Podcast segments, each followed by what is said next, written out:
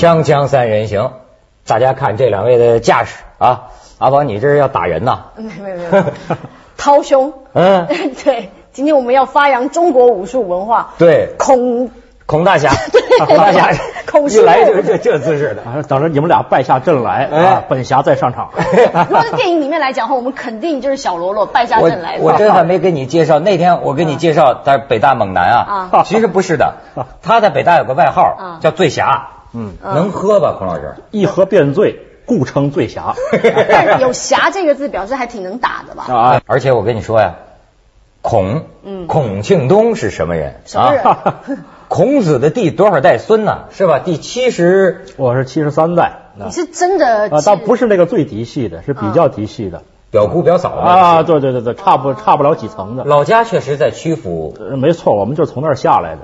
那 哦，就属于最后这一分家嫡系的留在曲阜老家，那不嫡系的这个赶出家门，赶到附近农村。什么叫赶出家门？我们是出来这个开疆拓土来了。啊，对，后来闯关东了。就是我们老在曲阜待着，那谁来管凤凰卫视的事要得罪名人的后人，得罪不起的。没错，阿宝，这今天你们两位，我这很有声威啊。干嘛？曾子的后裔，我们本来就是一家人的后裔，两个圣人。对，俩圣人，俩圣人。那我在中间，我是圣人的师傅啊，三人行必有我师。我是流放到南方，所以没什么值得提的那种感觉。那我们派过去的，派过去的。是是是。所以说，这后人是中国人非常讲究的。嗯。今天咱说这个事儿，就是我就注意到啊。嗯。霍元甲的这个后人 不干了。原来霍东阁，这是他的霍元甲的二儿子霍东阁，就在电视剧里都知道。霍东阁的儿子是吧？嗯，就等于是他的孙子。孙子霍自正先生。啊，他霍自正先生他是曾孙。啊，曾孙了，曾霍元甲的曾孙。啊，对。霍东阁的孙子。对对对对。霍自正先生，嗯，现在就在天津啊，不干了 啊，因为出了这么一部这个。大片大片霍元甲，其实啊，我觉得李连杰真是人缘好，嗯，你知道吗？你看咱们从小就大家都喜欢李连杰，对，我你知道李霍元甲这个电影刚上映的时候，我看到北京报纸的一个报道，从这个记者的描述当中，嗯，我都能感觉到，就大家伙啊，对对李连杰这个对那种好意，嗯，为他说。说这个电影啊，其实啊比较浅，嗯，说道理啊 也显得生硬。啊，有些地方呢观众也发出这个笑声，可是呢，但是呢，这个开会啊或者记者啊没有跟李连杰为难的，不像那别的，就人家李连杰又不是陈凯歌，你要人有什么深度啊？是不是？对对对，人家打得好是吧？演绎好，演得好，所以大家喜欢他。但是呢。惹事儿了，那还信佛了，还这么一个有爱心、特别有爱心的一些惹事儿的，就是人家霍元甲的这个孙子不干了。我们呢还采访了一下，连电话连线了一下这个霍自正先生，他好像有人说他是一天津农民，还有人说是什么霍元甲文武学校的校长，荣誉校长。两位。不能小看农民的，霍元甲先生本来也是一农民。出身。那是。农民，农民不一样，是不是？咱毛主席也是一农民，对对对，那不能瞧不起。咱们要听听来自农民的呼声。啊。嗯，我看到内容以后不符合事实，呃，我们霍家这个对这个有反应，我们才告诉。就是对于霍元甲的后代，呃，这个灭门的这个事情，向他澄清一下。就是霍元甲的全家，呃，还很兴旺。人丁兴旺，我父亲当初这个在警务会是副会长，他跟这个警务会的这个关系比较好，朋友比较多。霍元甲是经武会创始人，对吧？啊，由于这个关系，这个事情我不说，经武会我们的那个会友们首先对我有指责的。现在有人诋毁霍元甲，对他不利。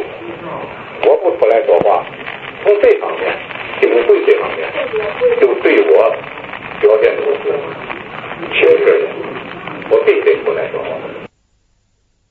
哎呦，我听了，他们其实采访还有很多，但是要不是咱们这个农农民很淳朴，也不是特别善侃。但是我听到的他的整个这一段重复率最高的就是人丁兴旺，多破点人丁兴旺。对，不要说我们灭，他电影里有灭门的这个情节。其实啊，像我在看陆陆续续很多对于这件呃法律诉讼案件的评论，大家都是在说，其实电影里面有很多都是。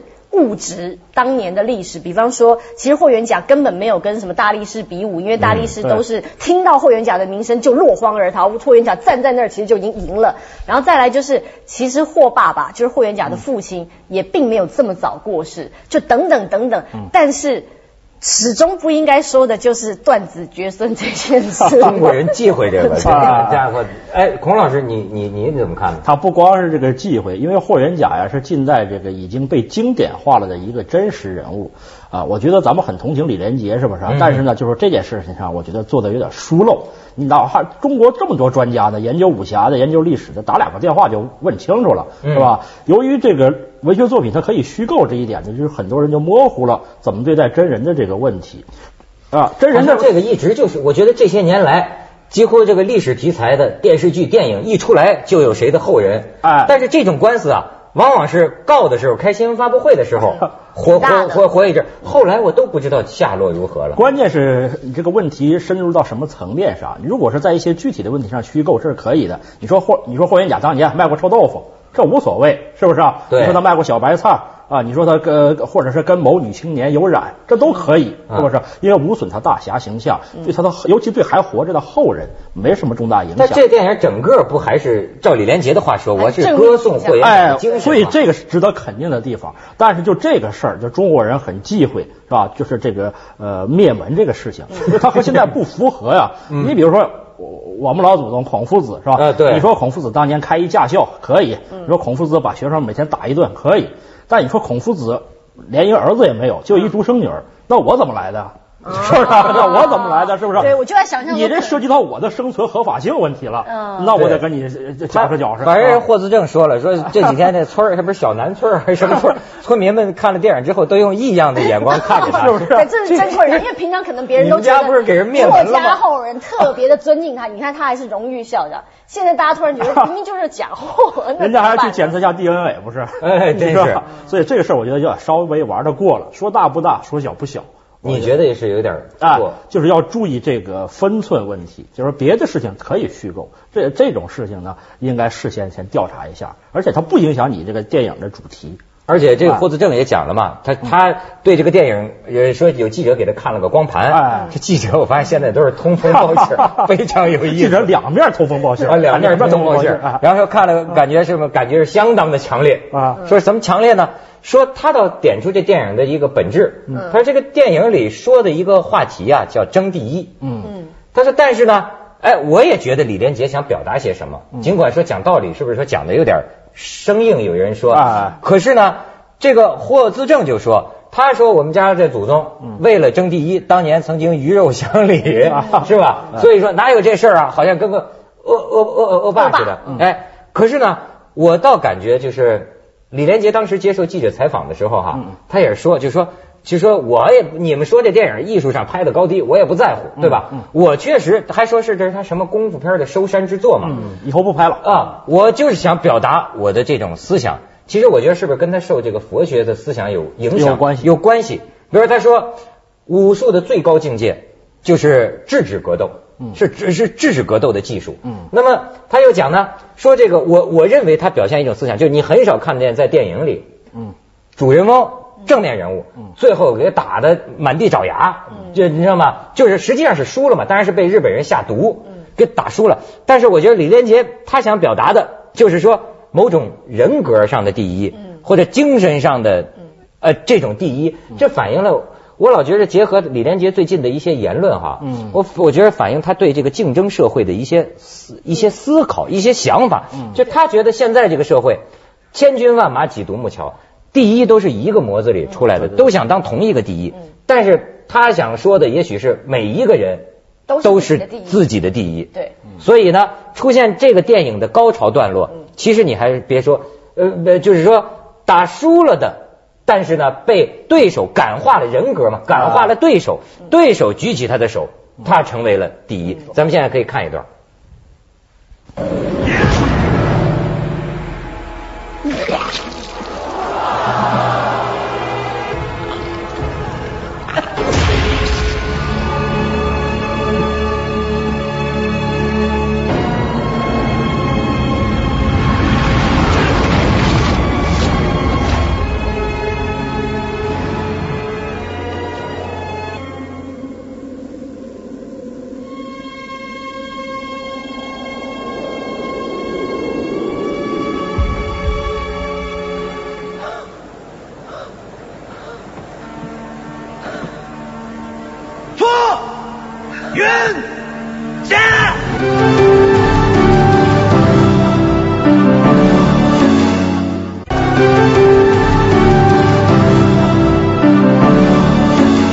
个官司这个输赢咱另另另说着啊，这个反正通过电视也帮咱这个霍元甲声明一下，我们霍家人丁兴旺七个七个孙子，十一个曾孙子呢，啊没错对吧？没错没错这个开花呃散叶啊，全遍遍及全球。哎，而且呢，我觉得阿宝刚才说这个事儿啊，倒也真是，就是你拍电影，如果真去找霍元甲，你发现呢，也这个真实的东西往往不大给劲。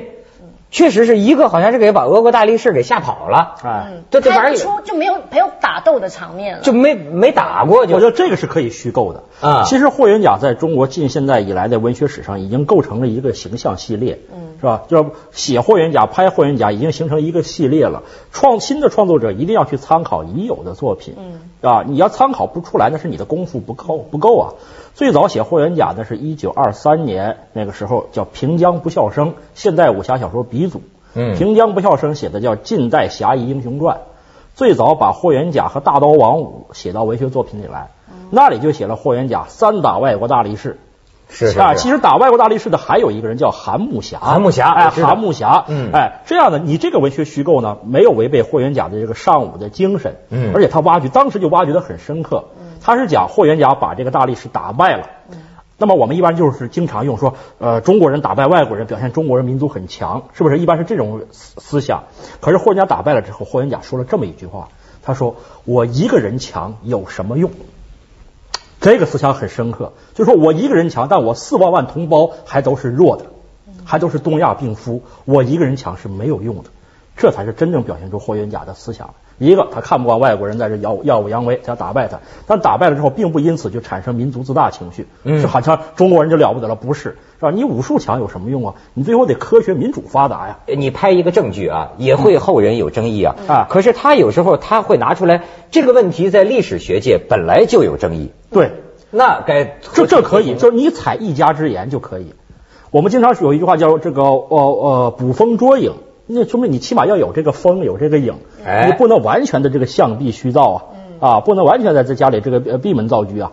啊，你如果说呃我这个虽然你不同意，但是有历史学家有一派这么认为，人家有一点根据啊，这就可以了哦啊，跟咱们《锵锵三人行》这路子是一样的啊，一样的路子，哎一样的要路子。怎么着都得有根据。啊，就是说，人家李连杰拍了霍元甲这片儿，咱们才能今天说这话题，不是？对对对是不是？人家没拍这片儿，咱说什么？对对对对对没有，其实我真心觉得这终归就底还是那句灭门比较严重一点，因为其实李连杰也拍过另外一部跟霍元甲有关的片子，叫做《精武英雄》，只是他在戏里面不是演霍元甲。对嗯而那戏里面的霍元甲是有一个不太成才的儿子，就是我后来看评论，他们说是 SB 儿子，我不晓得 SB 是什么意思。嗯大家都知道对，对然后我不知道，没关系，私底下再讲嗯。但他的意思就是说，人家把你的先人写成 SB 没关系，你也没去告。可是如果说你们不存在，就有问题。嗯所以其实因为因为说实在的，呃，霍元甲在中国现代中国人的心目当中的形象。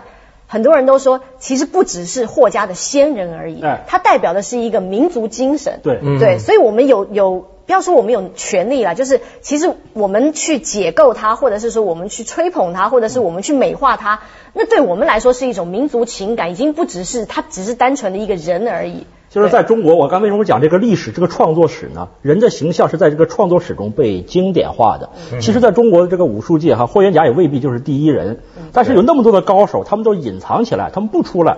看见外国大力士来了，他们并不出来发言啊，就像我们学术界很多人一样，很多高手他并不出来对社会问题发言。对。霍元甲了不起的地方，孔老师 不发言那不是嗯。霍元甲了不起的地方，他挺身而出，他有所表示，他为这民族做了实际贡献，所以呢，这个历史是要尊重他的。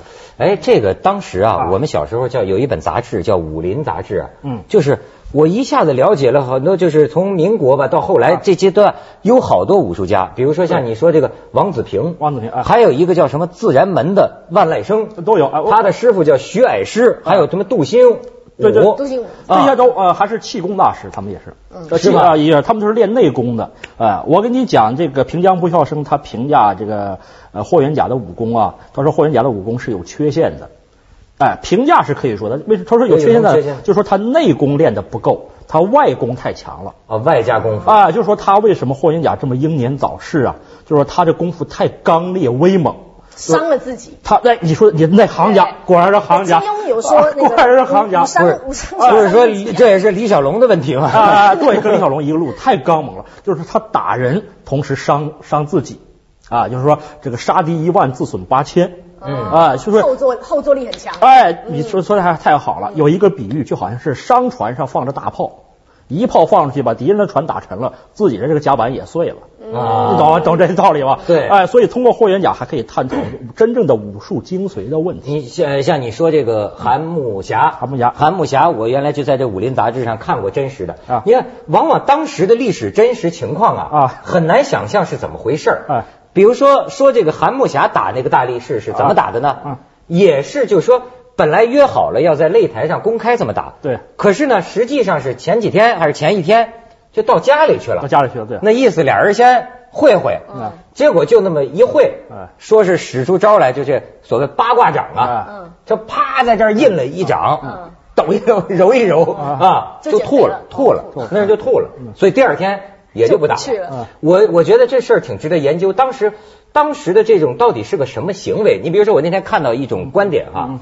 他说：“当时这些大力士，嗯，你见过没有？好像有点像今天的那种玩那个花样摔跤的那种表演性的。你看他在什么场所？那种好像在耍马戏的。嗯，他实际上是列入这么一种节目里边。蛮力，使的蛮力都是。哦，使的蛮力。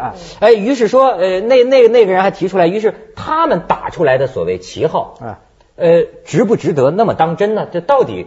当时是怎么样？你看咱们现在想的要考虑当时的历史侮辱我中华，但是哈，但当时究竟是怎么样？因为当时呢，这个由于中国连续的战败，签订不平等条约啊，全世界都知道中国叫东亚病夫，所以中国人憋着这口气，外国人也拿着这个说事儿啊。他就说你东亚病夫嘛，我随便来一个这个大力士，没有举国没有一个人打过我。所以这个背后呢，的确有这个意识形态上的这个较量的含义。其实是你假如今天再有这么一个大力士到中国来，我觉得咱就不在乎，让他玩呗，咱买票看呗，耍狗熊嘛。对，就时代背景不一样了，因为现在咱这个神五神六都上天了，谁该跟你比这个？真是国力强大。那国力它不一样，那个时候这国人他憋着一股气儿。你看，我我我我看过呀，就是在那个呃天河体育馆，我记得我小时候，你看这这中国人的自尊心自信心啊，呃。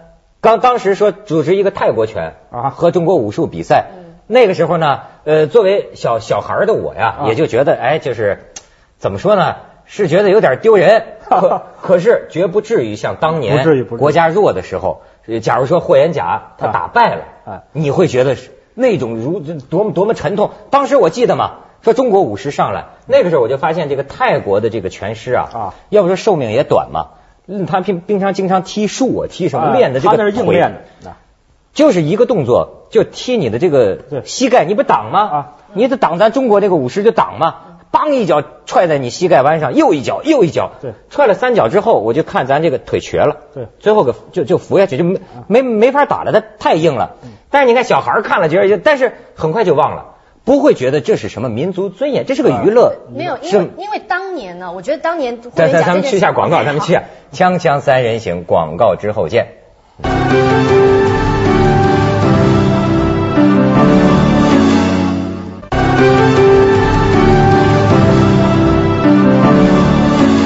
就是说，这个呃，通过霍元甲不仅只是讲这个民族正义这个事情，就是说在武术界内部也可以探讨中国功夫它到底是一种什么境界。我们现在这个武术比赛啊，越来越趋向于表演性，就是到底这个就是说搏击技术最高的人在哪儿？搏击技术的最高境界是什么？有的时候我们也会问哈，中国的这个散打冠军能不能打过泰森？啊，有的人就会提出这样的问题来。啊，像你刚才说的这个泰拳，它是很有代表性的一种这个刚猛的这个搏击术，它主要练的是这个筋骨皮，但是中国人更讲究的是练精气神，一口气精气啊，精气神，而不是用蛮力打你。中国的武术最高境界叫借力打力，是吧？你体重二百斤，啊，我体重一百二不要紧，我借你的力打你，嗯，啊。这才是这个去挖挖掘这个人体的极限啊！是啊，我有一个事儿啊，我就只能想象，因为咱们这个研究很多记载哈啊，我感觉真正的中国武术的这个打起来啊啊，应该不是像现在的这个自由搏击这个样子啊，不是这个样，应该不，但是在哪里？就像霍思正说的，说我们这迷踪拳啊，有谱没人会，就是等于是很多东西啊。失传了。但你比如说，就像李连杰讲的那个，就是这个武术的最高境界是制止格斗。其实这里面啊，并不光是一个理论，它能贯彻到很多，就像你说的借力打力这些具体招式上。中国武术应该有它自己的搏斗的一种一种东西。最后的境界是不战而屈人之兵，就是霍元甲所达到的达到的境界。因为这个武啊，有一种解释，武的这个两这个字分开是指戈，放下武器。武不中国的这个精神不是说拿起武器打人家，止戈当然先要有戈，嗯。拿起戈之后再放下，这才是一个完整的这个武的过程。嗯。就最后要和平，最后要通过和平，这是中国武侠人追求的境界但。所以现在阿宝们喜欢的就是花拳绣腿。